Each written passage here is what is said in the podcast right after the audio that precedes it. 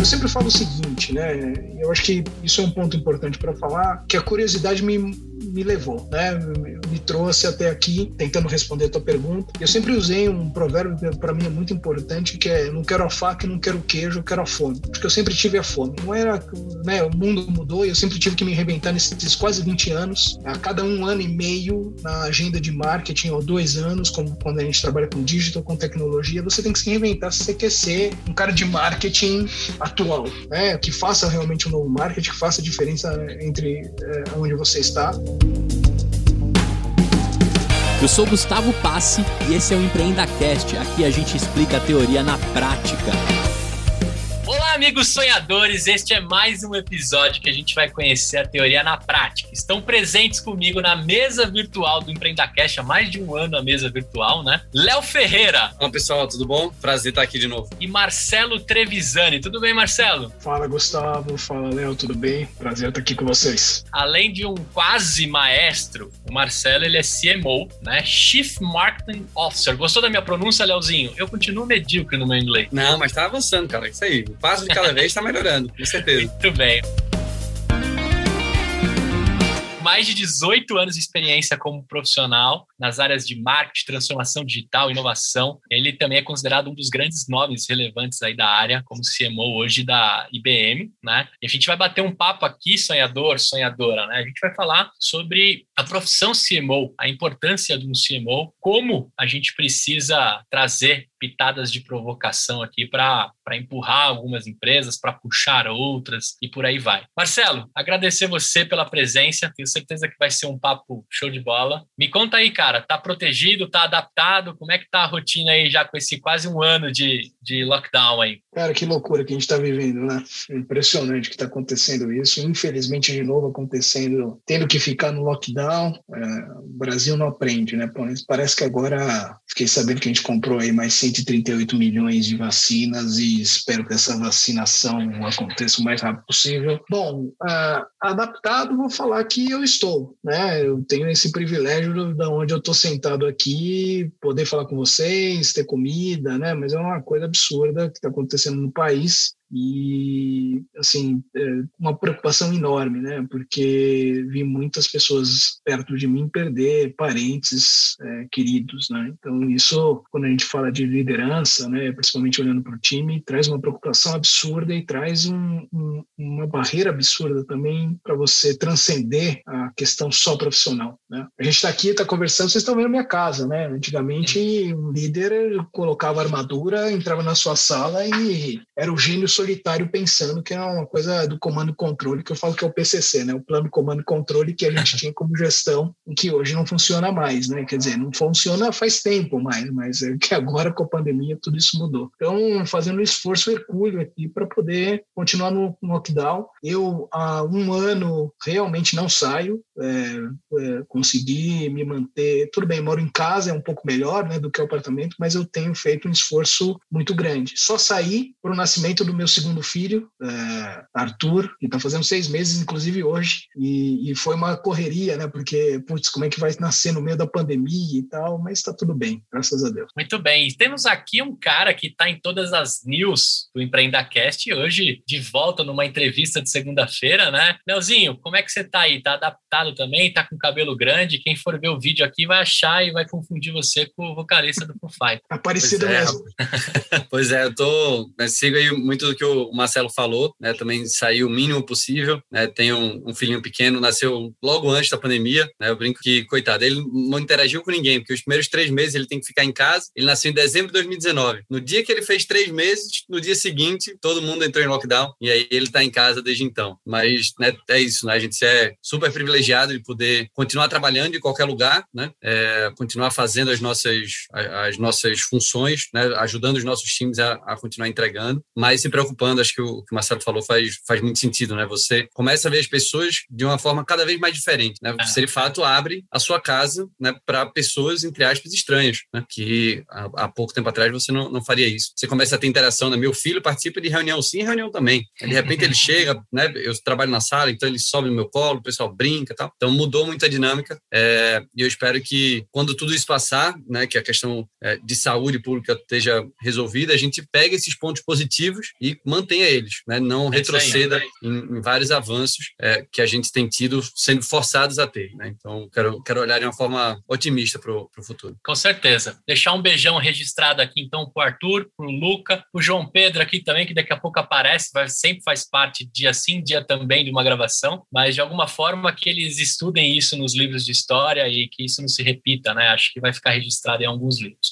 Bom, vamos falar o seguinte. Marcelão, cara, você começou sua carreira focado né, na construção de marcas, atuando em consultorias, grandes empresas. Eu queria saber o seguinte, cara, toda essa sua experiência, como é que elas te trouxeram até aqui, no Marcelo, que quando eu recebi o contato né, da Isabela Cury, que falou assim, tá afim de, de conhecer um cara, eu falei, não precisa nem terminar, eu quero esse cara, fazia tempo que ele estava aqui no nosso, no nosso backlog é, para conversar. Eu queria saber, cara, toda essa sua experiência, esses 18 anos, como é que te trouxeram até aqui, como é que você tem essa visão? É, conta um pouco pra gente, para quem precisa conhecer você, quem não conhece, ou quem já conhece, saber um pouquinho mais. Cara, eu, eu, eu gosto de me apresentar e, e, falo brincando, mas é verdade, né, que eu já vendi apartamento, peru, Chester, cartão de crédito, Coca-Cola, cloud, conexão, internet, tudo no meio online e, e, e, parece brincadeira, mas é verdade. Eu estou com quase 20 anos de carreira, né, comecei, minha formação é design, eu sou designer e depois fui estudar marketing, fui estudar branding,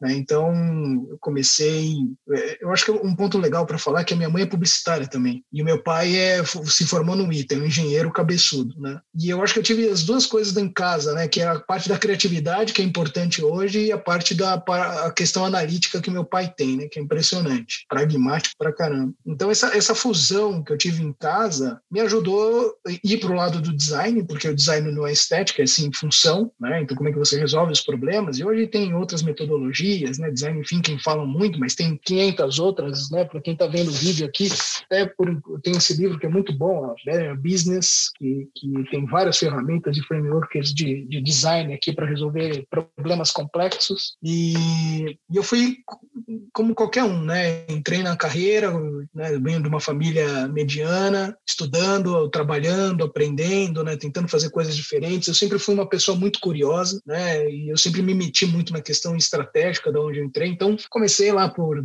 zip.net, não sei se vocês vão se lembrar disso. Nossa, levantou um pó aqui, hein, cara? É. Todo mundo vai espirrar daqui a pouco. É. Vai ter rinite daqui a pouco. É. Mas passei por, por isso e eu acho que minha carreira começou a, a, decolar um pouco mais quando eu comecei a fazer um trabalho de brand muito forte, que foi para a Natura, né? Que, que até hoje está muito, muito forte, continua, que é o Bem-Estar Bem, né? Trabalhei em grandes consultorias e aí eu entrei na Tecnisa. É, a Tecnisa era cliente nosso, eu trabalhava numa agência até então e aí tive uma oportunidade de trabalhar com o Romeu Buzarello, que para mim é um grande mentor, gosto muito dele, aprendi muito com ele. E aí, grande nome. Quem não, quem não conhece Romeu tem que, tem que segui-lo, porque o cara é fé. Depois vocês têm que conversar com ele, que é muito bom mesmo. Não sei se vocês já conversaram, mas vale a pena. Depois posso até fazer a ponte. E aí comecei a, a minha carreira a, a vendendo apartamento via digital, depois fui para BRF, depois da BRF fui para CIT, o CNT, né? fui para Vivo, né? E hoje eu estou na, na IBM. Eu sempre falo o seguinte, né? Eu acho que isso é um ponto importante para falar, que a curiosidade me me levou, né?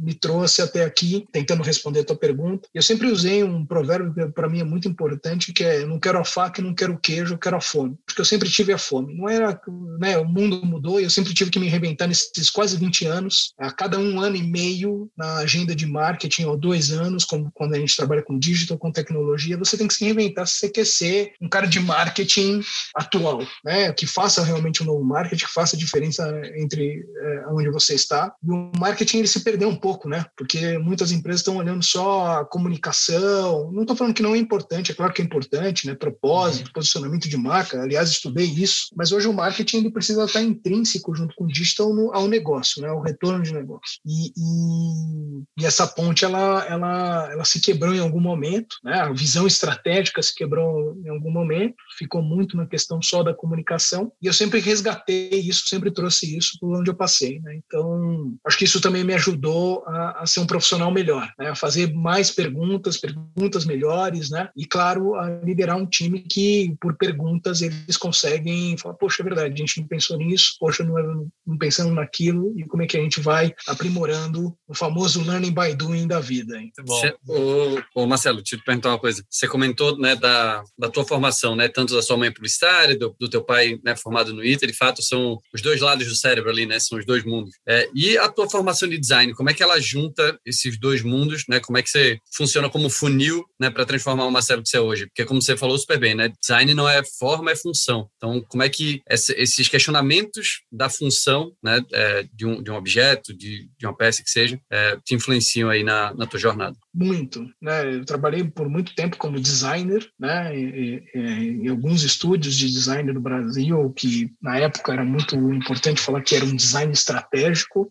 que olhava exatamente essa questão da função e que vai muito mais para o lado do design thinking, de resolver problemas complexos, né? Do design service que a gente tem hoje. E, e, isso veio uh, pela curiosidade que eu tinha em todas as reuniões de tentar olhar pela visão estratégica. Né? Poxa, por que eu preciso criar isso? Para quê? Para quem? Como? Né? O que, que isso vai resolver? Que problema resolve do consumidor e que problema resolve do negócio? Né? Então, esse, esse lado criativo que a gente precisa ter, vamos falar assim, numa agenda de marketing, de comunicação, né, de publicidade, de design, mas com o lado da função de querer resolver esses problemas de uma forma até mais simples, né? porque você não precisa uhum. resolver grandes problemas com né, sei lá, traquitanas mirabolantes aí, é, é, isso sempre me instigou, né? E aí, de novo, conecta com aquela questão da fome, da curiosidade de tentar resolver. E aí, em casa, eu tinha né, tenho, né, graças a Deus ainda, o meu pai, que é um cara super pragmático, minha mãe, que é um lado super criativo. Lembro da minha mãe trabalhando de, de madrugada, isso não é, não é bonito, mas trabalhava de madrugada, ela era redatora, então na máquina de datilografar, eu lembro dessa visão, ela trabalhando e, faz, fez várias campanhas interessantes. E quando eu cheguei para ela, falei, putz, eu vou fazer publicidade. Ela falou, você está ficando louco, você não tem que ser publicitário, eu acho que você tem um lado muito mais para a questão de design. Ela, ela que me apresentou é, cursos de design. Design estava começando nos Estados Unidos, não é que estava começando, já tinha, mas estava mais forte, né? E ela falou, poxa, vai ver isso aqui, vai ver aquilo lá, e eu Fui, Isso que ano, Marcelo? Mais ou menos. Você entrou na faculdade que ano? 1996. Olha lá, a poeira Era... subindo de novo.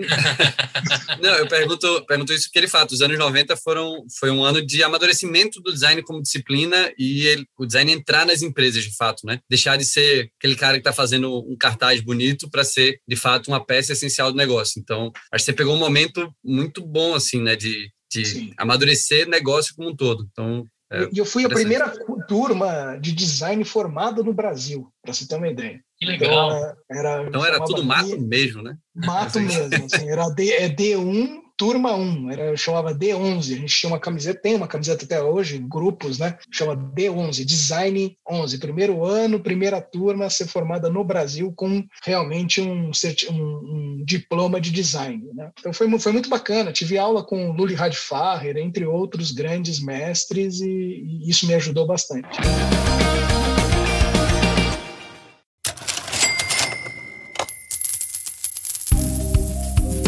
E aí, sonhador, e aí, sonhadora, eu tenho um recadinho aqui para você. É o seguinte: imagina que você começou a sua startup e deu algum quiprocó aí que você está precisando de um auxílio jurídico. Eu tenho que te apresentar aqui o nosso novo parceiro, jurídicoporassinatura.com. Esses caras montaram uma empresa para democratizar o acesso jurídico. A partir de 2,99 por mês você já consegue ter toda a proteção e auxílio de uma empresa que realmente conhece as startups e conhece as necessidades. Quer fazer aquele contratinho de vesting? Quer deixar tudo protegido com seus colaboradores? Tenho certeza que o jurídicoporassinatura.com pode te ajudar. Acesse lá www.juridicoporassinatura.com barra empreendacast que tem um desconto te esperando. Independente do momento que você está com a sua empresa, tenho certeza que você precisa da proteção desses caras. Valeu! Agora, falando do seu momento atual, né? Até legal conhecer esse lado. O Leozinho tá ali mega curioso, porque ele tem o design como como um tema central de tudo que ele faz, ele, ele traz isso. Tenho certeza que o papo aqui vai ficar maravilhoso entre o seu momento atual e a sua formação. Mas eu queria falar um pouco do, do Trevisani agora 2020, 2021. Assumiu uma cadeira né, como CMO na IBM. Queria saber o seguinte, cara, tem peso, né, essa cadeira? Como é que você encarou esse desafio, né? Como é que como é que olha para uma companhia tão grande, tão respeitada, né, quando a gente fala de tecnologia?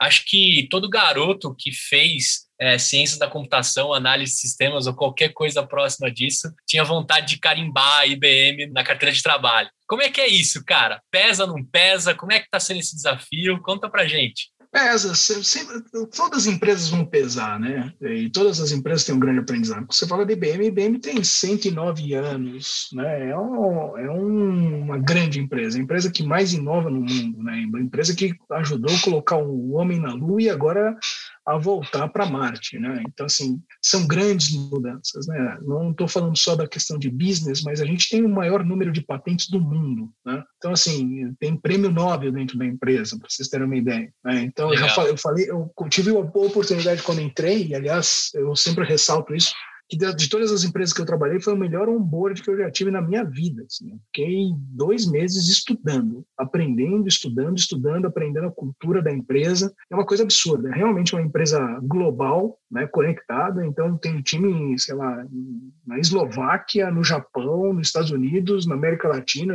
Né? Então assim, é realmente uma empresa plural né? porque para você inovar realmente a pluralidade, a diversidade é super importante. É uma empresa que se reinventou e vem se reinventando sempre, né? para ser a IBM que todo mundo conhece. Né? Então, quando, quando surgiu essa oportunidade, que eu também não estava esperando, eu estava na Vivo, né? uma empresa que eu gosto bastante de telecom, com, com outra, outra pegada, né? rapidez, agilidade é, que o mercado exige. Né? Eu estava no B2B, quando surgiu essa oportunidade, o Tony, que hoje é o, o General Manager América Latina, é, falou: Poxa, Marcelo, a gente quer você. falei: Sabe, não caiu a ficha. Eu falei: Hã? falei: Caramba, por mais que eu tinha feito a, as entrevistas, né, tinha conversado com ele várias vezes, com a RH, não caiu muito a ficha, não. Você fala: Caramba, é, fiquei feliz, mas na hora deu aquele friozinho, sabe? Deu aquela borboleta. E quando dá aquela borboleta na barriga, você fala: É isso eu tenho que ir e tenho que aprender e tenho que me jogar. E essa mudança foi, foi bem interessante, né? Porque realmente a empresa é global e estou aprendendo muito, né? Eu estou indo para o sétimo mês só ainda. Tive uma mudança na pandemia, então você entrar numa empresa do tamanho que a IBM é, com a responsabilidade que eu tenho, né? E, e liderar um time que é mais de 200 pessoas abaixo de mim, com a responsabilidade né, de entregar business, é, realmente tá, traz um frio na barriga. Mas aí volta pelo, pelos meus valores, né? Eu sou muito pautado a isso, né? De novo, não quero a faca, não quero queijo, eu quero a fome. Então vamos, vamos se jogar, vamos ver o que vai dar. E, e eu sempre gostei de me testar. Né? Testar minha, minha liderança, testar até onde eu consigo uh, chegar, testar o que eu sei, né? E, e como eu implemento isso, principalmente. Então foi um movimento que me deixa muito feliz, né? Não que eu não gostava da Vivo, nem, nem das outras empresas que eu passei, né? Mas fazer esse movimento dentro do cenário que a gente estava, né? Como eu falei para vocês, eu estava sendo pai pela segunda vez. Então imagina, minha a minha vida estava bem entre aspas conturbada, né? Minha esposa grávida, estou construindo uma casa, eu estou mudando de emprego, tem a pandemia, né, preocupações com a família, que todo mundo tem. Então eu falei, é, um bom teste. Eu considerei como um bom teste, aqui estou. É, 2020 para você foi no mínimo, acho que intenso, né? Acho que é, que é a melhor palavra talvez para resumir 2020, porque cada uma dessas coisas sozinha já é intensa, colocando tudo junto, então é, elas se aumentam ainda mais. É, mas cara, me fala um, um pouquinho, você, você comentou da, da tua jornada, né? De que você vendeu apartamento, vendeu Chester, né? Plano para a empresa com a Vivo, agora com a IBM, né? Que você tem é, talvez aí uma das, né, como você falou, uma das empresas mais à frente né, do nosso tempo, que mais fácil ela se adapta a essas novas. É, fácil não, fácil é, para não achar que também está tá com o pé nas costas, mas que de fato conseguiu se adaptar a muita coisa, né? Como diversas outras empresas passaram por aí e ficaram pelo caminho, né? Mas a IBM é, foi, foi passando. O que é que você vê de diferença entre vender Chester é, e vender todos os serviços que a IBM tem hoje, que são né, essencialmente o oposto assim um do outro. Né? Quais são as similaridades e diferenças entre, entre atua essas atuações? Primeiro ponto é um mercado B2C, B2B, né? Então, é, assim, eu já tive dos dois lados, assim, da, da mesa, né? Eu já fui consultor, já fui em agência, já fui cliente B2C, anunciante B2C, já fui B2B. Então, eu, consigo, eu consegui ter um espectro bem interessante é, de todas as, as esferas que, que, que, um profissional de marketing precisa ter. Eu gosto de tratar, é, Léo, de uma forma muito clara e muito transparente, muito verdadeira, que primeiro lá na ponta, e aí volta a questão do design, né, que são pessoas. Né? Por mais que você tenha especificidades diferentes do mercado B2B e B2C, por exemplo, ciclo de, é, ciclo de venda mais, mais alongados, né, como a gente tem, né, quando você vai indo uma cloud compute, uma inteligência artificial, né, cyber security, você tem um ciclo de, de, de, venda de seis meses, de sete, de um ano, dependendo do, do produto e do tamanho da empresa. Né, são grandes deals. Quando você está vendendo um peru, por exemplo, você estava vendendo todo dia lá na gôndola e como é que você influencia, como é que você cria awareness. Então, assim, a velocidade é um pouco pouco diferente. Só que, de novo, a, a, visão do marketing tem que ser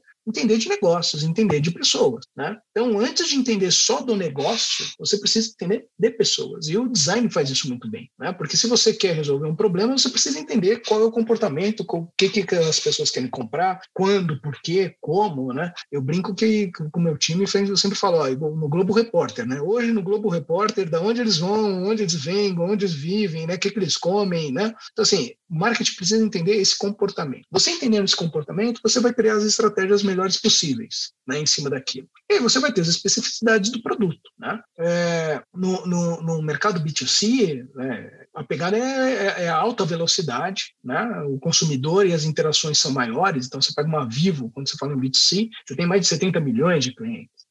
Né? Quando você falava da BRF que eu trabalhei, né, com a marca Sadia, né, com a marca Chester, né, e, e Perdigão, né, Batavo, LG que, que tinha da BRF, você estava na casa de nove brasileiros entre dez, né, com o teu produto. Então, assim, é uma outra pegada, é outro tipo de interação, né? Você tem uma, uma lover brand, né? Não quer dizer que a IBM não seja, mas o mercado B2B, ele é, entre aspas, ele é um pouco mais frio na questão do produto em si, mas a relação, no final das contas, eu preciso entender qual é o problema do CIO, do CTO, do CEO, dos C-levels que compram os nossos produtos, em várias camadas, né, em várias, é, vários segmentos de hierarquia. Então, é, eu gosto de ir para o back to the basic, né? quem são essas pessoas, como é que eu me relaciono, o que, que elas precisam, quais são os anseios delas e por que o meu produto vai solucionar um problema dela. A partir do momento que eu entendo como vai solucionar o problema dela, né? Opa, aqui tem uma forma de você realmente fazer marketing, e aí você entra para os números, e aí os números vão te ajudar a criar um plano estratégico melhor.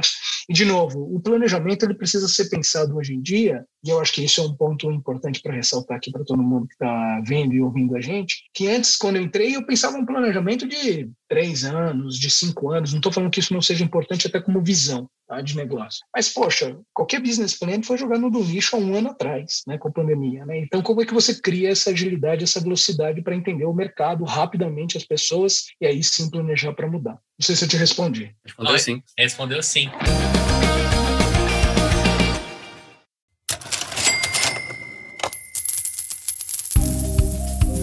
Você aí que tá lavando louça, limpando a casa, fazendo aquela faxina enquanto escuta o Empreenda Cast, eu tenho uma dica especial da nossa patrocinadora. Para você que tá nessa situação, meu amigo, você precisa conhecer a Ive. São produtos naturais que têm um cheiro maravilhoso, não fazem mal à saúde e vêm em cápsulas para economizar plástico. Ou seja, a Ive é amiga da natureza. Sim, tudo entregue na sua casa mensalmente por assinatura. Na boa, não sei como ninguém tinha pensado nisso antes. Usa lá o cupom Empreenda Ive e pega o seu descontinho.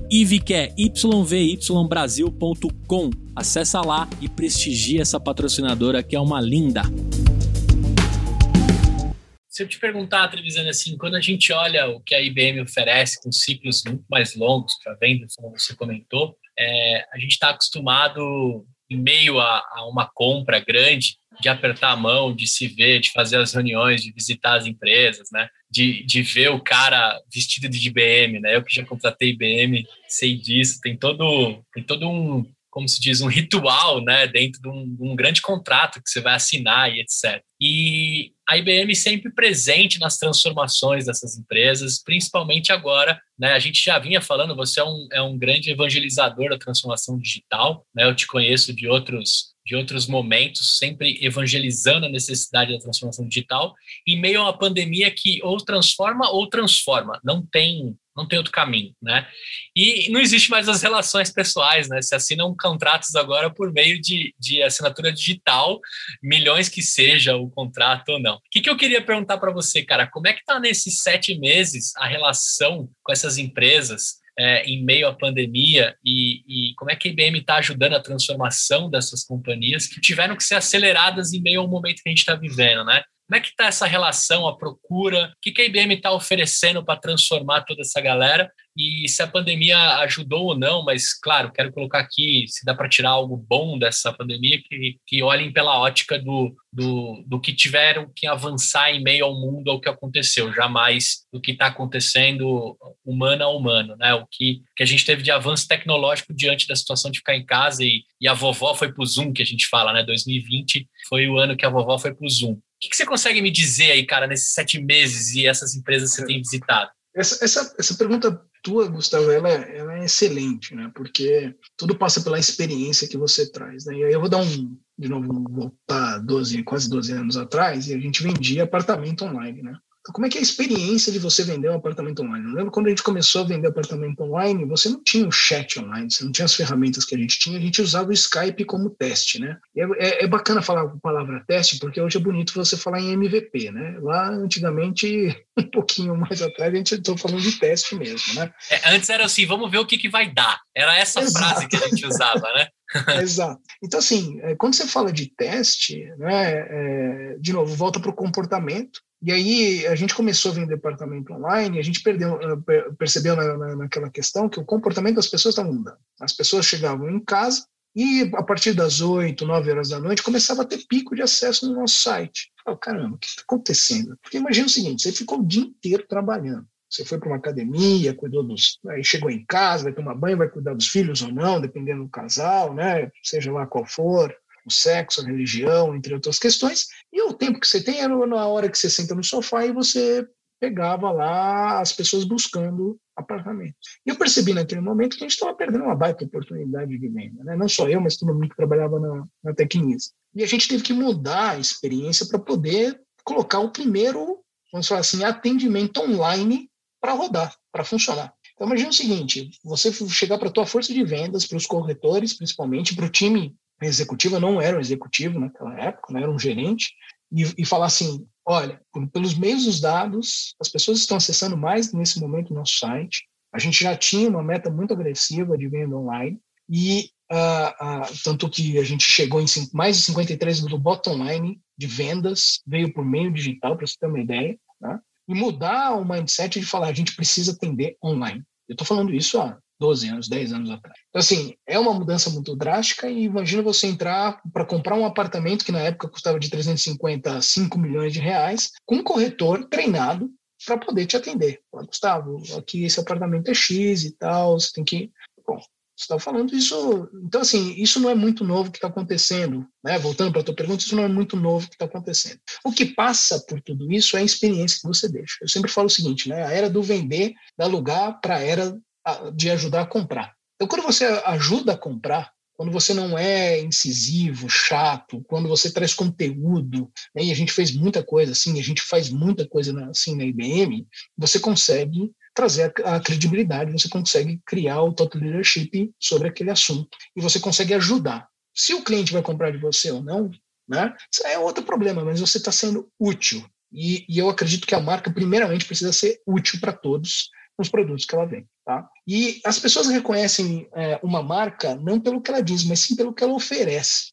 E quando você fala que, sim pelo que ela oferece, né, o que, que você está oferecendo para essas pessoas que estão entrando em contato com você, seja ela no modo mais remoto, né, seja no modo online. Quando você coloca isso dentro de uma pandemia, né, e muita, muitas pessoas falam, nossa, o novo normal. Para mim nunca existiu o novo normal. Para mim todo dia é o novo normal, entendeu? Para mim todo dia você tem que se reinventar e já tinha que se reinventar faz tempo. Porque você falou bem, muito bem, né? Tudo que era tendência se tornou pendência. Tudo que todo mundo falava, o varejo precisa ser online, as empresas precisam ser online, do tamanho de empresa não importa qual era, e eu na Vivo atendia mais de 2 milhões de, de, de empresas Tá? Eu via isso porque o pequeno varejista não queria fazer, o pequeno empreendedor e o grande também não queria olhar para o digital. Só que se tornou latente, né? Se tornou latente porque se tornou um único meio e aí sim você tem que se virar e aprender. Né? Claro, a, a questão de empatia, a questão do relacionamento face-to-face, né? a questão do cafezinho, dos almoços, do, do evento online, ajuda? Claro que ajuda, porque nós somos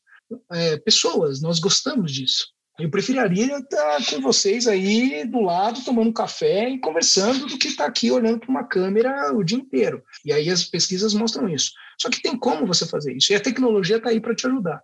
Aí, dito isso, né, entra tecnologia na questão de cloud computing, entra inteligência artificial para você te ajudar, né? entra uma estratégia muito bem feita de CRM, de conteúdo, de novo, para oferecer o produto no momento certo, na hora certa que você precisa, né? não sendo intrusivo, né, ajudando realmente dando conhecimento. Então, assim, posso falar que 2020 a gente cresceu muito na IBM. Né? A gente bateu o market share, a gente cresceu.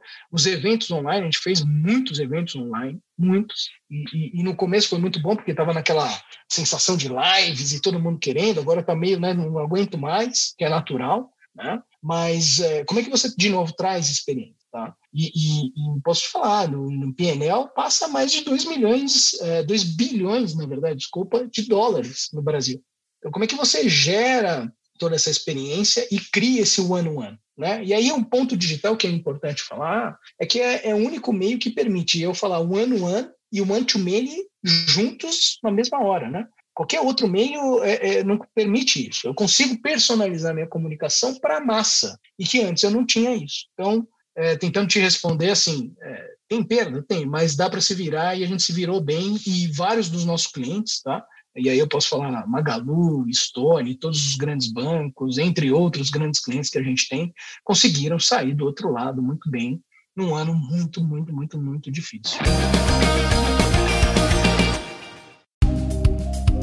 Olha só, sonhador, quero te fazer um convite. O nosso grupo no Telegram tá bombando. Já somos quase mil empreendedores. Quero te fazer um convite. O link tá aqui no feed ou no link do blog. Você pode acessar também pedindo pra gente via direct do Instagram. Então vem pro nosso grupo no Telegram, encontre um sócio, encontre parceiros, valide o seu negócio e tenha apoio. Não importa em qual canto do Brasil você tá, sempre estaremos conectados na maior comunidade empreendedora da podosfera. Chega aí, sonhador, tô te esperando.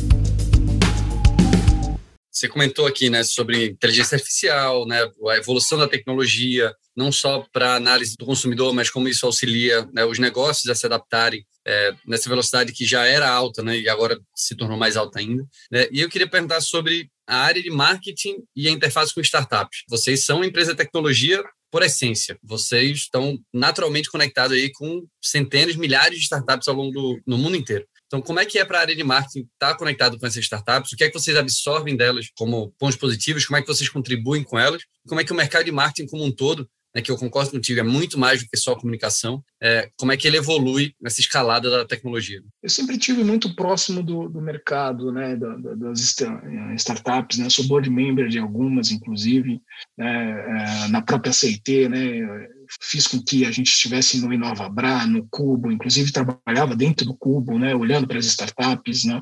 Então, é, é, para mim, é, é, é, muito importante. O grande ponto que uma corporação tem, que pode ajudar as startups, é a governança. Né? Porque por mais que as startups sejam grandes ou sejam scale-ups, né, a empresa tem uma, uma governança muito clara, né, entende muito bem dos, do business em si. Né? E ainda grandes startups, e eu posso falar porque eu tenho vários amigos que trabalham no Uber, em Rappi, entre outras, ainda não tem tanto essa governança. Agora, a nova economia mudou muito, né? A velha economia era uma economia, de novo, né, de uma gestão comando e controle, né, de uma com, com, assim, de uma gestão é, cilada, né, de uma gestão que não priorizava a colaboração. Eu acho que as startups trouxeram isso, né? não só as startups, mas as novas gerações também. Eu não quero um chefe mandando e fazendo micromanagement do que eu faço. Né? Eu quero ter uma gestão muito mais é, é, colaborativa, né? onde eu consigo ver o meu propósito aplicado em algo que traga para a sociedade algo ainda maior. Né? Eu quero ter uma velocidade de atuação, né? eu não quero ter essa microgestão. Né? Então, eu sempre brinco, a gente está saindo da, da, da, da, nova economia para para velha economia, quer dizer, da velha economia para a nova economia, né? Mas olhando o seguinte, antes era a firma, agora a gente está na startup, né? Antes era é, a gente agora está na nuvem, tudo está na nuvem. Antes a gente não tinha nuvem, né? Era sexy quando eu comecei a trabalhar, sei lá, falar que eu vou fazer uma carreira no Banco do Brasil, né? E hoje não, várias, várias gerações querem trabalhar na, na startup da moda, né? seja ela qual for. Né? Então, uh, essa junção é muito importante. Aí, por outra ótica do marketing em si, eu sempre tive muito conectado, há mais de 10 anos, aí, com, com Martex, né, que é a, junção de marketing com tecnologia. Hoje tem mais de 8 mil é, ferramentas de, de, de, de, de Martex aí que eu posso utilizar. Eu uso inúmeras no meu dia a dia. Mesmo na IBM, eu uso inúmeras, na Vivo eu usava inúmeras, né? E, e assim, não tem como você fazer um novo marketing sem ter essa tecnologia a seu favor, né? Sem você realmente conectar dados, né? E aí todo mundo fala dos dados pelos dados, mas não é questão do dado, é entender a jornada de novo, porque volta para o começo da conversa, né? Quem é seu consumidor? E teu consumidor hoje é onipresente, ele está em todos os meios. Né? Ele está e poxa, como é que eu consigo entender isso? Como é que eu consigo entender o comportamento dele? Como é que eu consigo conectar esses dados ao meu favor? Né? Como é que eu consigo entender a busca? Né? Quando busca? Por que busca? Como é, que eu, como é que eu personalizo essa comunicação? Como é que eu personalizo o meu produto? Né? Como é que eu trago insights para dentro? E mais do que isso, como é que eu tenho uma gestão ágil no dia a dia? Uh, na IBM a gente tem um time de marketing de mais de 5 mil pessoas no mundo inteiro trabalhando em forma ágil né? É, Kanban, Scrum, Trello, entre outras questões. E, de novo, né? Trello, por exemplo, Slack, que a gente usa o dia inteiro, são ferramentas de Martech que nos ajudam a ter uma forma mais colaborativa, ainda mais no momento de pandemia que a gente precisa. Agora, é, é legal você falar isso dentro de uma empresa tão grande, né? Porque a gente tem uma visão, assim, que quanto maior a empresa, mais difícil relacionamento com startup. Quanto maior a empresa, mais complicado você conseguir vender para ela. Né? A gente que corre aí pelo mundão dos startupeiros, acho que se você perguntar para algum deles qual é o seu maior sonho, qual é o seu maior objetivo né, na frente comercial, é vender para um grande nome, é fazer parceria com um grande nome. E graças, né, graças a Deus, ou qualquer uma que seja a, a crença que você tem e acredite, o universo é, movimenta para que isso aconteça cada vez mais, né? A gente viu aí grandes disputas de nomes de empresas de tecnologia por outras startups já em formato de scale-up. Né? A própria Sul América, que eu trabalhei lá por um bom tempo, querendo essas startups, né? uma empresa centenária também, cheio de dificuldades, de entraves. Eu nunca vou esquecer lá que para você ser fornecedor da Sul América, você tinha que ter um faturamento mínimo de um milhão de reais. Como é que você fala isso para o dono de uma startup? Uma startup. Né? É, como é que você coloca um bloqueio desse? Claro, isso é passado, alguém foi rever isso e viu que não fazia sentido. Mas, poxa, o fato de você contar que como um, um, um C-level de uma grande companhia internacional você enxerga essas startups, né? a gente falou scale-ups, claro, é muito mais fácil, porque é, traz mais segurança, traz um monte de outras coisas. E, quando, e se a gente não dá chance para as startups, elas nunca vão ser scales, né? Então, é, é bom, é bom ouvir isso de você, como IBM, né? E, e também eu não sabia que você tinha feito essas movimentações pela, pela CIT para estar tá rodando por todos os, os hubs e etc. O que, que eu quero te perguntar agora, assim?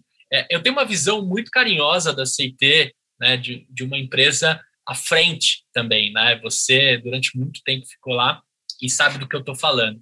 E quando a gente pega uma CIT que está ali penetrando dentro da transformação de médias e grandes empresas, com toda a provocação daquela empresa com relação à transformação e inovação, e você pega uma IBM, como é que você vê esses dois comparativos, assim, de uma empresa brasileira que está presente em outros países, que é a CIT, e de uma empresa presente em tantos países que também está no Brasil, mas cada um com o seu tamanho, com a sua fome. Como é que você vê as diferenças? Tem diferenças ou não tem?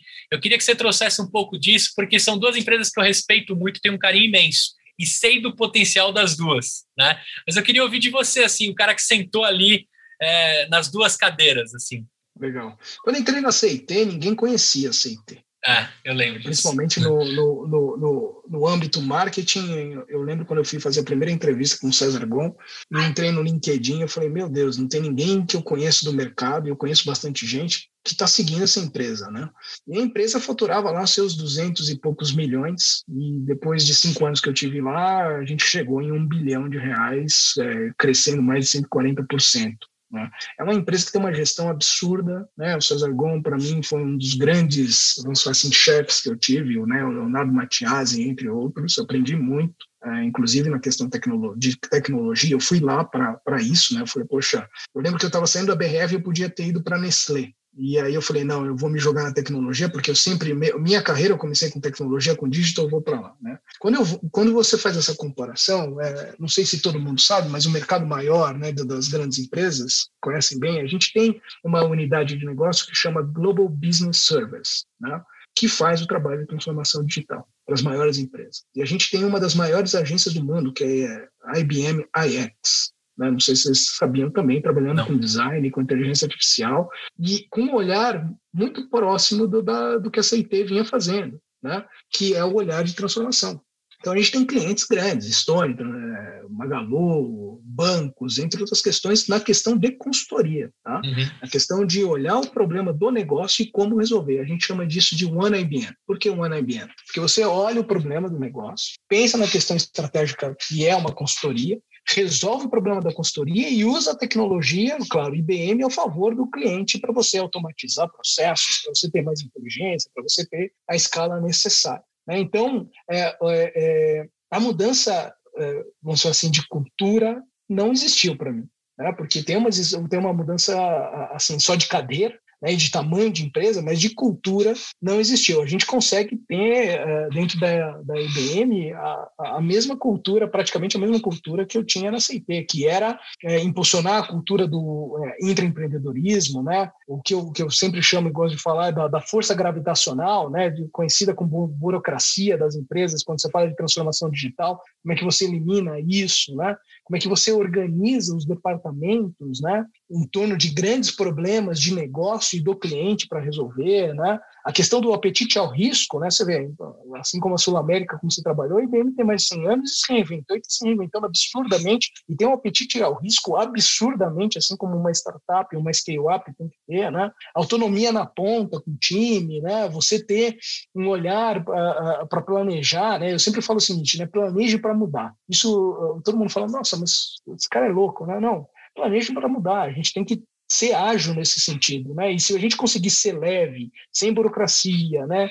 É, é, é, sem silos dentro da empresa, né? Você vai conseguir agir muito mais rápido. Então, assim, a mudança da cultura de colaboração, putz, a IBM é, é, é tão bom quanto a CIT. Agora, falando de tamanho de empresa, assim, é, é gigante. Né? Então, a minha grande dificuldade, não sou assim na cadeira de marketing, é dar ainda mais agilidade para uma empresa que tem agilidade. Né? Então, isso, isso é, é o meu desafio todo dia.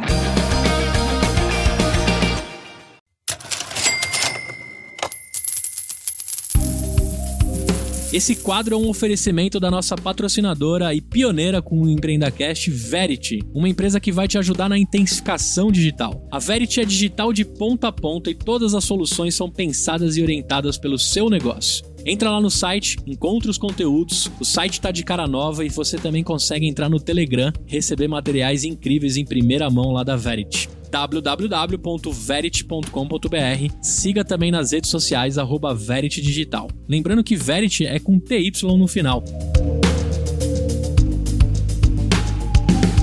Antes do Leozinho entrar com outra pergunta, assim, o, a, o Departamento de Prevenção ao Trabalho ou da Força Gravitacional que você falou existe em todo o CNPJ, né? Acho que, é, independente dos anos, o, o Leozinho trampa numa empresa bicentenária, né? A Faber-Castell está com quantos anos, Leozinho? 260 esse ano. 260 Nossa. anos, né? Nós estamos falando com o gerente de inovação da Faber-Castell, que vem se reciclando, vem se vem mudando, vem se transformando há 260 anos. Né? Então, se a gente juntar IBM, Faber-Castell e Sul América, a gente está quase a idade do Brasil, né? De, de, de, de, tempo, né? E claro, né, é o que eu falo para todo mundo. É, os muros da burocracia acho que vão existir para sempre. O que tem que existir são os caras que derrubam e constrói ponte, derruba e constrói ponte, derruba e constrói ponte. Vai chegar um determinado momento, talvez o Arthur, o Luca e o João Pedro vão trabalhar em formatos completamente diferentes, que talvez eles tenham que fazer pontes mais malucas e mais perigosas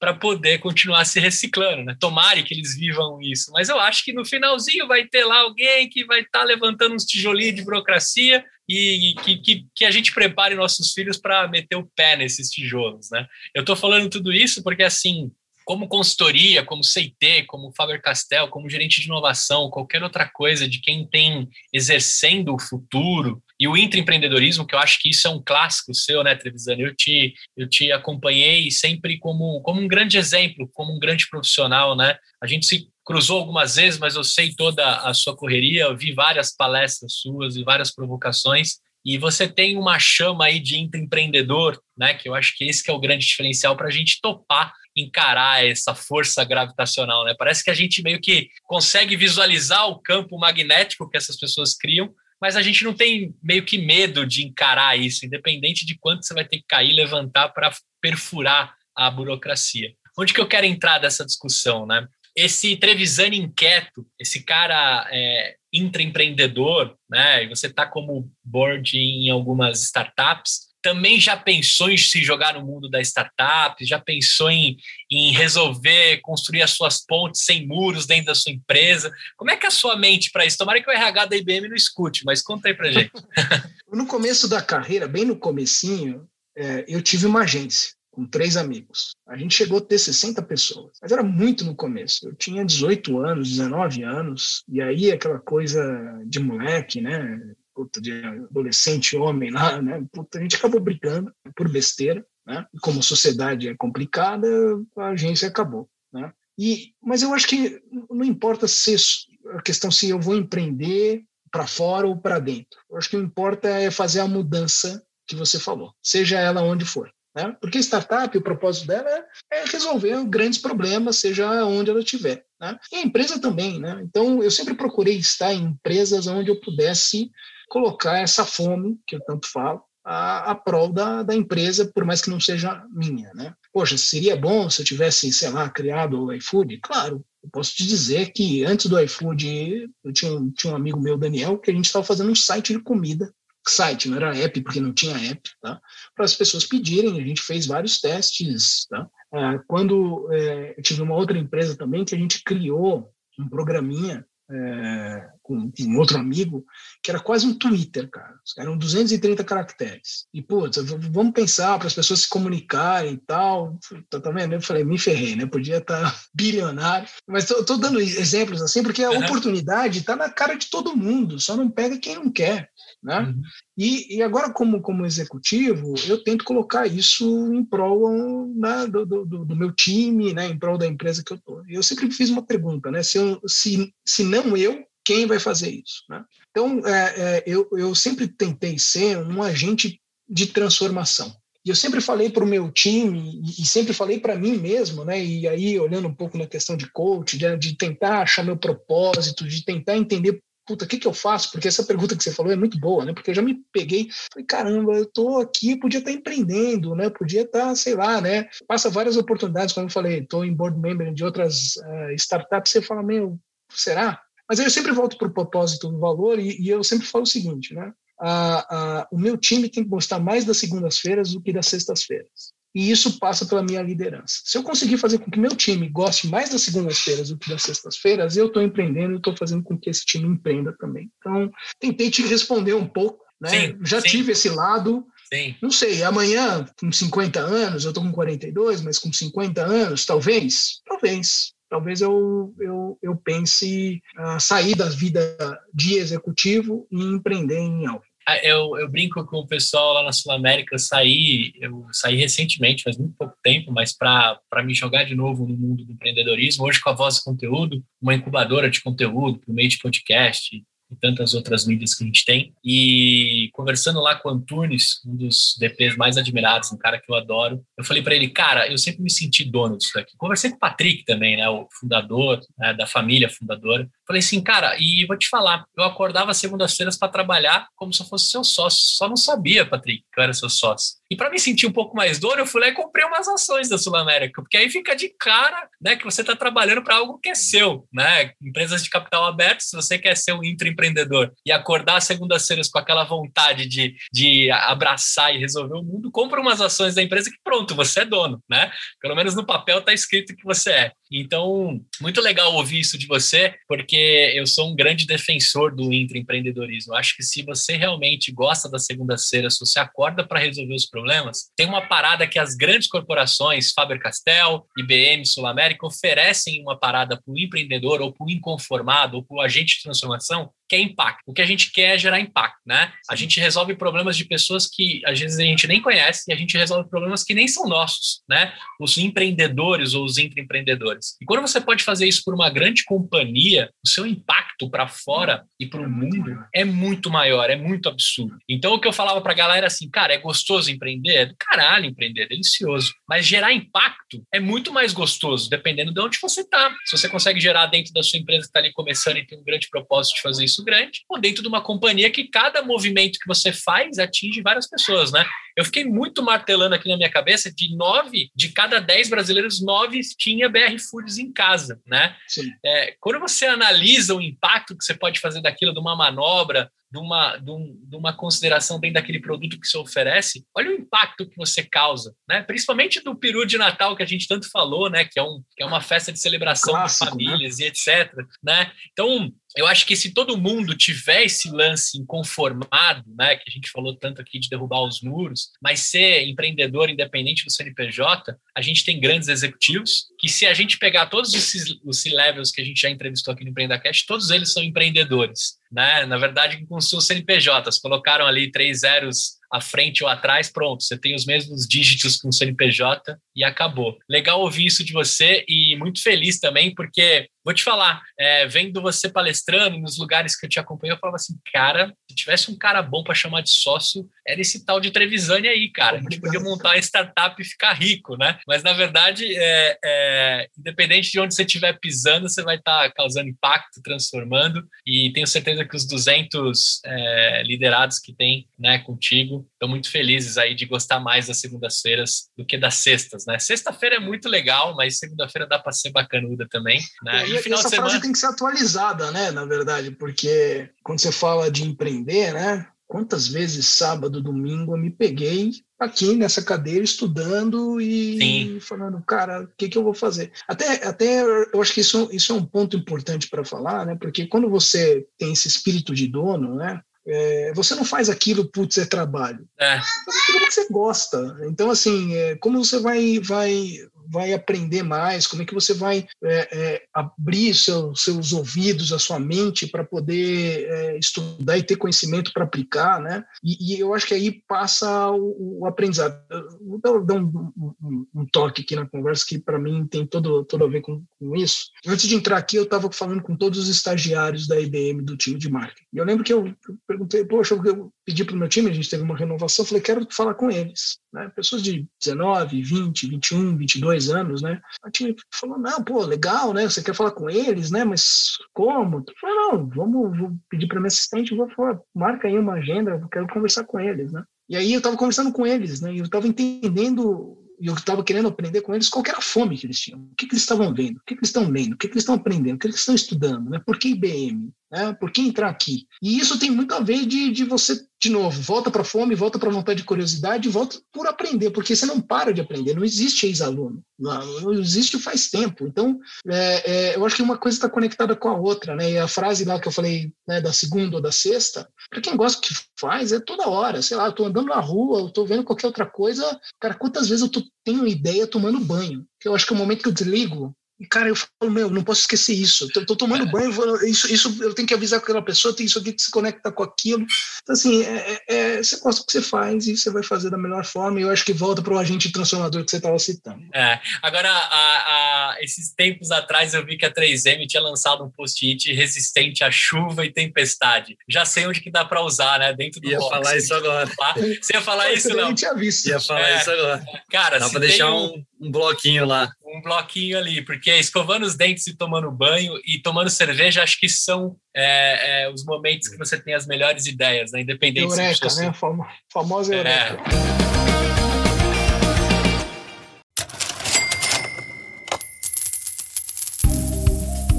Olha só, sonhador, temporada nova, mais de 100 episódios. E eu queria deixar um recado aqui de um grande parceiro que apareceu em meio a esses dois anos de EmpreendaCast. É a Save. Né? A Save é uma empresa de tecnologia focada em marketing digital. Os caras mandam muito bem em sites, landing pages, e foram eles também que fizeram toda a nova identidade do EmpreendaCast. Eles também manjam de mídias de performance, Facebook, Google Ads, e você pode aproveitar o máximo dessa empresa feita por sonhadores. Um abraço especial pro Rodrigo Teixeira e pro Arnaldo, que são os caras que estão por trás, aí um dos caras que estão por trás da Save. Acessa lá se você estiver precisando começar a identidade da sua empresa, montar um site, começar a vida dela dentro do marketing digital. Acessa lá, Save, www.savvi.com.br, save.com.br. Corre lá porque é empresa de sonhador e vale a pena.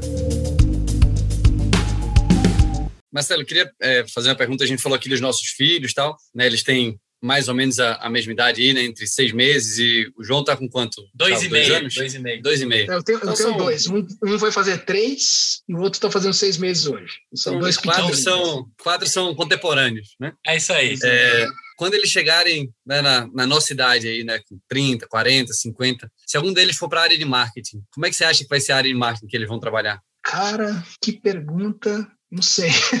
não sei responder essa pergunta, cara. É, Eu, é eu que- posso, eu, eu, eu posso pensar no seguinte, né? Eu acho que as marcas estão indo muito mais por a empatia para ouvir as pessoas, né? Para entender realmente o comportamento, entender o impacto, como o Gustavo falou, que se coloca na sociedade. Né? Então, eu acho que o mercado de, e o marketing abriu a, a cabeça, principalmente agora na pandemia, ah, de, de falar que não é só mais empurrar o produto. Né? A gente tinha essa de marketing, lembra daquelas campanhas? Eu vou voltar um pouquinho, né? Compre batom, compre batom. Pô, meu, cara, para de empurrar esse produto. Eu acho que a gente volta muito mais para a questão, e aí palavras que ficam um pouco batidas, mas sem sentido, mas que na verdade, para mim, tem um baita propósito, né? Que é uma construção de valor para a sociedade como um todo. Né? E eu, eu acredito muito nisso, que daqui 20 anos, vamos falar assim, 25 anos, né? É, E as marcas já estão nesse, nesse caminho de criar propósito, né? Da sustentabilidade. Você vê na, na- na- no mercado de, de né, é, na bolsa, né? O ISG, né? Então assim, a gente está fazendo esse movimento, né? A gente está olhando e a gente está aprendendo com, com essa nova geração que é muito mais sustentável do que eu era, né? Eu, eu vi, antes de ter filho, tinha uma, uma sobrinha que com ela com 3, 4 anos, ela falava, você está gastando a água do planeta, né? E a gente aqui, e eu não aprendi isso, eu gastava água do planeta, né? Então, eu acho que o mercado está indo para isso e a consciência das empresas estão indo para isso. Eu acho que vai ser um mercado muito mais maduro, muito mais dinâmico, muito mais aberto, muito mais colaborativo, né? E muito mais sustentável. Eu acho que aí talvez tenha um cheiro para poder responder como é que vai ser o marketing dessas empresas, mas espero que seja assim, espero que seja um mundo muito melhor do que a gente tem hoje. Ô, Leozinho, é, acho que profissões novas é como é que você põe publicidade em carros voadores, como é que você faz moda para avatares e inteligências Isso. artificiais, né? Acho que o Exato. Luca, o Arthur e o João vão ter umas missões bem difíceis aí, né? Em meio a tudo que vai ter futurístico ou não Ah, nesse certeza, mundo, né? Acho que várias coisas legais. Voador, você vai ter, já tem drone que voa, mas os hologramas que estão em todo lugar, né? Vai ser mais É. ou menos de volta para o futuro 3, né? Que quando ele vai para o Exato. As É, coisas vão estar acontecendo Eu- dessa forma. Por sinal, é, é meu filme favorito da história. Junto com o Scarface, a série toda de Volta ao Ah, é, Futuro é, é. espetacular demais. Acho que é sensacional. Fãzaço. Agora, entrando um pouquinho, né, a gente conseguiu explorar bastante essa mente que a gente trouxe aqui hoje no programa. É, eu sempre gosto de trazer um lado, já que a gente falou tanto do lado humano, de olhar as pessoas, etc. Eu sempre quero trazer curiosidades para o EmpreendaCast, né? E aí eu fui dar uma revirada na sua vida aí, né, Marcelo? Eu te falei em off aqui que eu consultei alguns contatos. Eu falei, cara, me entrega aí uns, uns bons e uns podres do Marcelo, mas principalmente os hobbies dele, né? E lógico, né? Nas suas redes dá para ver que você é um cara apaixonado por, por esporte, né? Bike, corrida. Só que foi conversando um pouquinho antes aqui que a gente descobriu uma parada que me deixou completamente é, curioso, né? Eu, eu, como um curioso também, que você tinha vontade de ser maestro, cara. Você estudou música por um Sim. tempão. Me conta um pouco disso, cara. Cara, a, a- a música, ela me ajudou em tudo na vida, né? É, que eu vou abrir um pouco para vocês a minha vida, mas que eu nunca falei isso para ninguém, tá? Aí, né? Eu, eu acho que, eu, acho que, eu acho que o meu time nem deve saber. Eu comecei a trabalhar com 13 anos de idade, de 13 para 14. E você sabe onde eu comecei a trabalhar? Ah, deixa eu chutar. No Museu de tá Arte falando Moderna, de tô brincando. tô Não, a brincando. gente está falando de música. Ah, Eu tá. comecei a trabalhar tocando no shopping, piano do shopping. Ah, tá brincando. Sério, sério. Aquele Eu cara da praça de alimentação ali? Na praça de alimentação. Toquei no Com 13 shopping anos. Morumbi, Com 13 para 14 anos, cara. Comecei com o Shopping Dourado, foi meu primeiro shopping. Depois eu evoluí para o Shopping Morumbi. Depois eu fui para o Shopping Guatemi, que era o mais difícil de entrar, que pagava melhor. E eu trabalhava de segunda a segunda. Quando domingo o shopping não abria. E quando sábado, o shopping fechava às 8 horas da noite. E eu saía, eu fazia três sessões no sábado e no domingo. Era do meio-dia às duas, das quatro às seis e das oito às dez, com 14 anos. Pegava minha pastinha com as músicas e voltava para casa. Que legal. Eu nunca, isso, é, eu nunca falei isso, mas isso me ajudou muito a, a primeiro, ter a disciplina a ter o meu próprio dinheiro, né? E aí comprar outros sintetizadores que eu gostava, de, né, de, de investir nisso, de investir mais em aula, entre outras questões. E, e eu nunca falei isso, eu tenho meio envergonhado, mas é, é, é, uma parte muito íntima da minha vida que eu gosto muito. Eu uhum. lembro dos meus amigos, sei lá, domingo, ah, vamos jogar bola, sei lá, vamos fazer não sei o quê, e eu né? Colocando camisinha, vamos lá, colocando calça, me preparando para meio-dia estar no shopping tocando para as outras pessoas. Né? E, e, domingo não abria. Tinha até uma música do Titãs que era, esqueci o nome da música, mas era falava que o dia de domingo era chato, que era boring, porque o shopping não estava aberto, porque as coisas não estavam abertas, né? O mundo é. mudou completamente. Mas era legal, porque me deu uma com, com a música, né? Primeiro que me deu uma disciplina eu era uma pessoa muito introvertida, muito introvertida, então imagina um menino de 14 anos, uma pessoa chegava para tocar e falava, sei lá, toca o hino uh, do Ayrton Senna. Era uma, uma das mais pedidas, por incrível que pareça. Tá? E, e, e, eu ficava com vergonha de falar com aquela pessoa, né? Eu ficava com...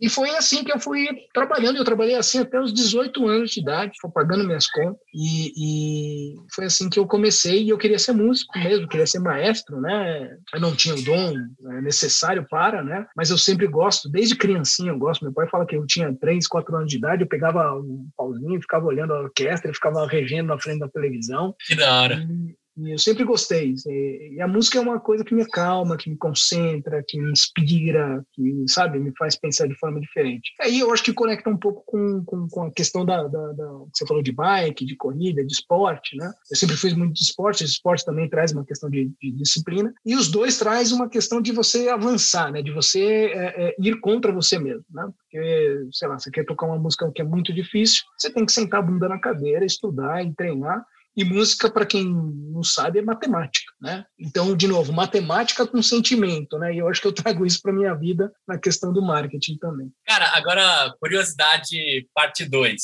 Você chegou a ser artista de rua também, assim, de colocar o chapéu para ganhar umas moedas também ali com a sua arte ou não? Cara, sempre no shopping. Sempre, sempre no shopping. Sempre no. Foi, foi o caminho que, que eu comecei. Eu tinha um amigo meu que começou a trabalhar no shopping vendendo roupa, né? Uhum. E eu achava aquilo legal. Eu falava, pô, o cara começou a trabalhar vendendo roupa, tava ganhando dinheiro dele, tava batalhando, eu achava aquilo bonito. Eu falei, o que, que eu posso fazer, né? E aí um dia, passando pelo shopping, eu vi um músico tocando. Eu falei, cara, eu toco piano, né? Tô estudando piano, sempre quis ser maestro. E, putz, é, vou, vou, vou tentar. E aí eu fui nesse, imagina, falei que eu era introvertido pra caramba, vergonhoso, né? Com vergonha. Cheguei lá e falei, poxa, como é que você fez, né? Fiz quase um benchmark lá com ele, né? Como é que você fez? Ele deu um cartão para mim, falou, oh, fala com o senhor Lúcio que era o chefe de todos os pianistas de todos os shoppings. Aí eu liguei, né? Aí o cara falou: você tá brincando, você tem 14 anos, mas eu não posso te contratar.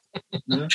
Pode até, eu até posso, mas a sua mãe e seu pai têm que vir junto, ficar do lado do piano. Foi, foi, foi bem isso, foi bem isso. Ele falou: então tá bom, você tá me enchendo o saco tanto. Eu lembro que eu liguei, sei lá, umas 10 vezes para ele para fazer um teste. E o primeiro teste que eu fui fazer foi no Gigs do Shopping Morumbi, que ainda existe até hoje. Entrei lá no Gigs, sentei lá, toca a primeira música. Pô, você toca bem, toca a segunda, ah, legal, tal, tal, tal, mas não posso contratar. Cadê teu pai? Ah, tá lá. Aí teve que fazer um contrato especial, bibibi, bababá, e eu comecei assim. Agora, agora aqui entre nós, né, para o marketing do shopping, um menino de 13, 14 anos tocando piano, vamos olhar agora pela ótica de, de né, no almoço, as pessoas analisando aquela cena. É um belo de um marketing para o shopping, né, ter um talento né, juvenil tocando no meio de uma praça de alimentação.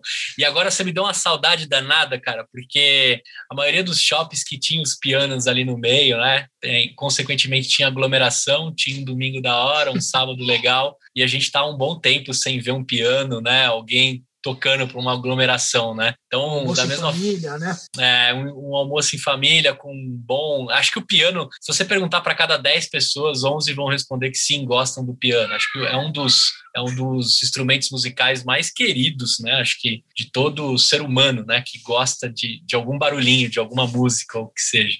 Legal conhecer isso, bacana que a gente registrou aqui para mais de 35 mil sonhadores e sonhadoras. Leozinho, você tem mais alguma coisa que você quer tirar desse cara? Não, eu quero dizer que ele vai fazer. Toca uma música. Oral com, é, não, toca o Ayrton Senna. Não. É. É, ele vai fazer prova oral com o time dele para ver quem que ouviu o Empreenda Cash e sabe dessa ou não. É isso aí. Pessoal que, que se prepare aí. Mas não, cara, é super legal saber essa, essa curiosidade. Eu também, meu primeiro trabalho também foi no shopping e era isso também, né? Eu tava na faculdade, muitos, né, muitos amigos já trabalhando em agência, né? Também fiz publicidade na. Também não, né? Mas fiz publicidade na, na, na, faculdade. E aí, né, o pessoal trabalhando em agência, massa e tal, passava lá no sábado, a galera ia sair para tomar cerveja, alguma coisa. Eu tava lá na loja vendendo camiseta e tal. É, foi muito. Foi, foi um, uma sensação de muito aprendizado, assim, né, para ah. né, relação com o público e tal. Eu nunca me considerei um cara tímido, acho que pelo contrário. É, isso me ajudou muito também na, na lá no, no, meu trabalho, mas foi. Aprendi bastante, né? foi, foi bem legal. É, e aí, caras, para a gente né, encerrar aqui, chegar no, no finalmente, se você pudesse deixar né, algumas indicações né, para os nossos sonhadores, algumas atitudes empreendedoras que você tem, é, que você recomenda pro, não só para o teu time, né, mas para as pessoas que você conversa. Você já falou de um livro, né, do Design a Better Business. É, tem outros livros que você recomenda, podcasts, filmes, né? Que tipo de conteúdo você costuma mandar aí para o pessoal? Cara, eu tenho, eu tenho, um, eu tenho um monte de livro, é, até saiu ah, no próprio Mark é, recentemente uma lista de livros que, que me ajudaram e que me ajudam a, a pensar de uma forma diferente, como gestão mesmo. Não quero ser tão boring aqui para falar sobre isso, aí depois buscam lá no LinkedIn, no próprio Mark. Está para sair uma, um outro post meu que eu estou falando de, de mais sete livros ah, que, que eu considero que são importantes, que me ajudaram aí na carreira e que continuam me ajudando. Mas eu acho que tem uma, uma questão é, importante na tua pergunta, Léo, que, que passa por que eu acredito muito, né? Agradeça a, todos os nãos que você receber, né? Eu acho que isso está muito ligado com o empreendedorismo, seja intra ou seja fora da empresa, né? Isso tem um aprendizado ah, enorme, né? E um outro ponto que eu sempre falo também é jamais é, confie em quem nunca errou, porque é impossível, né? Você chegar aonde você está chegando se você não errou, e o erro é uma benção, né? Na verdade, quanto mais você errar e errar rápido, né? Que é o fail fast, mas mais do que você errar e aprender e implementar aquilo, é o que faz com que as empresas cresçam e, e tenham o retorno necessário, porque você está entregando algo de valor para o teu cliente, né? E aí aquilo e, e, e toca naquele ponto, né? Planeje para mudar, né? Eu acho que é um ponto importante aí para quem está nos ouvindo, né? Então é, eu gosto eu gosto desses dois pontos e o outro ponto que eu gosto muito que está muito atrelado com, com a gente de, de, de, transformação né é que, que cada vez mais a gente vai ter problemas complexos né então esteja preparado para resolver grandes problemas complexos E é o que eu tenho tentado fazer, tenho estudado cada vez mais, né? tenho estudado muito inteligência artificial, porque eu acredito que vai ter dois profissionais e dois tipos de empresa, né? As empresas que estão na cloud, vídeo que está acontecendo aqui nessa conversa, né? Se não tivesse a cloud, a gente não estaria aqui, e as empresas que usam inteligência artificial para ajudar a expandir, escalar e ter inteligência. Né? Eu tenho estudado muito essa questão de, de tecnologia, não porque eu estou na IBM, claro, entrei e isso daí foi mais um empurrão, né? Mas já vim estudando inteligência artificial for dummies, né? Porque eu não hum. sou programador, mas tenho é, é, dedicado aí meu horário do Faustão no domingo para estudar bastante sobre esse assunto. Muito bom. Cara, como é que o pessoal te encontra? Você tá qual a melhor rede para encontrar o Tredesign, para trocar uma ideia, para absorver conhecimento contigo? LinkedIn. LinkedIn eu acho que é o mais fácil. Colocar lá Marcelo Trevisani, mandar uma mensagem, Estou super ativo lá, qualquer coisa que vocês precisarem, tô, vai ser uma honra poder conversar com todo mundo aqui e eu estou super à disposição também. Legal. Bom, sonhador, sonhadora, o papo aqui, a gente queria tirar um pouco do que é um CMO, mas na verdade a gente falou muito mais que isso. Né? A gente falou aqui de propósito, de atitude, de inconformismo, de agente de transformação, de liderança. Acho que a gente teve aqui um bom, um bom caldeirão, né, Leozinho, de, de como se tornar um, um excelente ser humano também, pegando um pouco dessa conversa tão gostosa que a gente teve, né? Claro que a gente falou um pouco de futuro, né? Falou de Arthur, falou de Luca, falou de João Pedro, que que esses meninos vão, né?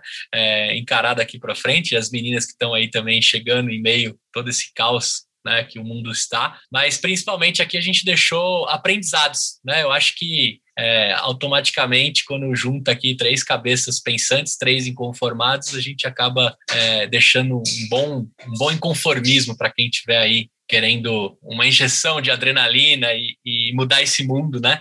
É, não desista disso. Mas principalmente é, faça né, passo a passo, né, campo a campo, pessoa a pessoa, e não perder essa essência. Marcelo, obrigado demais por você ter conversado com a gente. Foi um prazer imenso registrar aqui a sua história, né?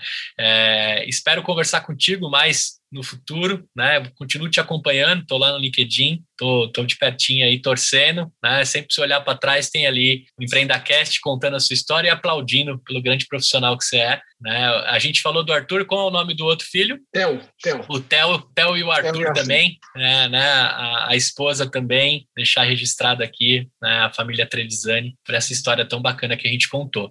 Cara, em meio aqui, eu tava no modo avião e gravando a minha voz aqui, eu falei, cara, deixa eu ver se alguém me mandou algum podre do Trevisani em meio ao tempo que eu tava gravando, né? Mas a única coisa que chegou aqui, você tá muito bem de amigos, né? Foi o seguinte, é, Old Topic, Old Off Topic, né? Ele tocava em uma banda dessas de garagem, né? Aí eu falei, ah, pô, aí até escrevi aqui, quem falou isso foi o Vilks, mas eu falei, pô, o cara queria ser maestro, cara, já estamos falando aqui de música há um tempão, né? Mas você teve banda de garagem também? Você lembra o nome da banda tive, ou não? Tive, chamava Mestre Duca, cara. A gente tocou abrindo Charlie Brown Jr., já, é, Paralamas do Sucesso, Skank, Capital Inicial. Que legal. Foi, foi, uma, foi uma época, de novo, né? Música para mim tá, tá, tá sempre no meu dia a dia e foi muito bacana. Foi, foi uma época que eu aprendi bastante também e, e de novo, né? É uma coisa que eu gosto, né? Então, animal, animal. É bacana compartilhar. A garagem, é, garageiro também, né? Tanta, entre tantas garagens de inovação, você teve dentro de uma garagem com a sua banda tentando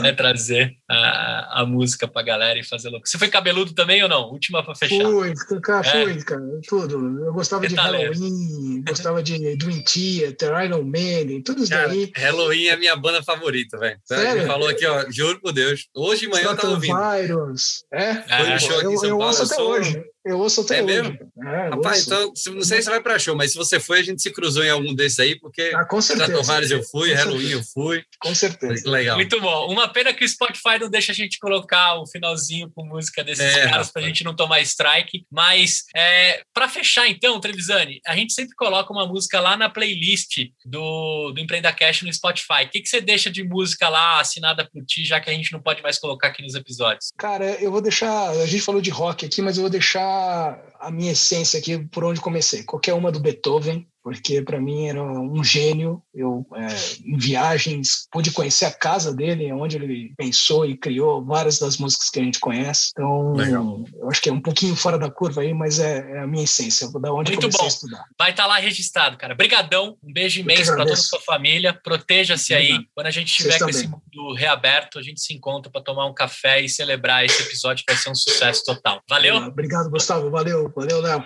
Obrigadão pelo Obrigado, Marcelo. Prazer. Pelo convite.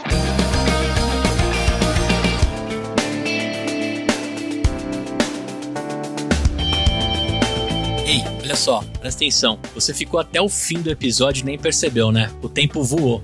Eu quero te fazer um convite. Se você estiver me ouvindo ainda, você pode apoiar o nosso projeto www.empreendacast.com.br barra apoio. Lá você consegue contribuir com o valor que você quiser e todo o dinheiro é para a gente comprar mais equipamento, pagar o nosso estagiário o Luquinhas que cuida das postagens e deixar cada vez mais forte a nossa comunidade. Então se de alguma forma a gente entrega um conteúdo bacana para você, eu te faço um convite. Apoie o nosso projeto, participe de grupos de mentoria exclusivo e de alguma forma a gente vai tentar também na sua jornada te entregar conteúdo diferenciado e bastante bastante desconto aí da nossa rede de parceiros. www.empreendacast.com.br barra apoio.